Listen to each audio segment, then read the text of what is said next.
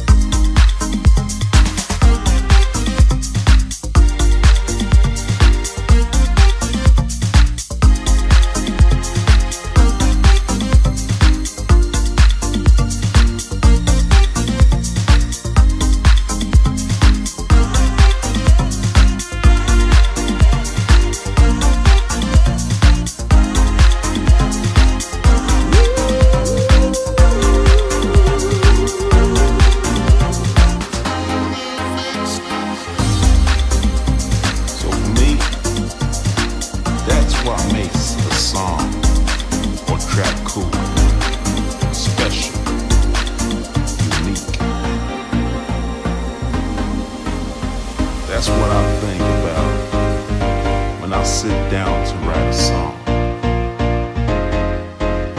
Music for me can express those those types of feelings far better than